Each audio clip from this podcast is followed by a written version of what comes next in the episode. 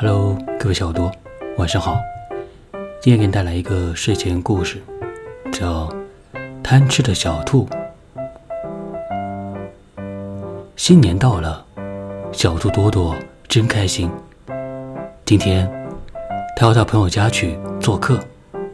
小兔多多先来到了小狗汪汪家。小狗汪汪拿出一大盆胡萝卜给多多吃。小兔多多吃了一块又一块，吃的真香呀。一会儿，一大盆胡萝卜全进了多多的肚子。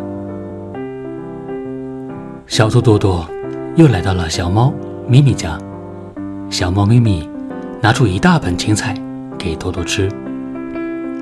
小兔多多吃了一颗又一颗，吃的真开心呀。一会儿。一大盆青菜全进了多多的肚子。最后，小兔多多来到了小猴拉拉家。小猴拉拉拿出一大盆蘑菇给多多吃。小兔多多吃了一个又一个，吃的真饱呀。一会儿，一大盆蘑菇全进了多多的肚子。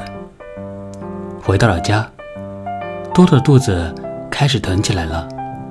又是吐又是泻，到医院挂了盐水，肚子才不疼。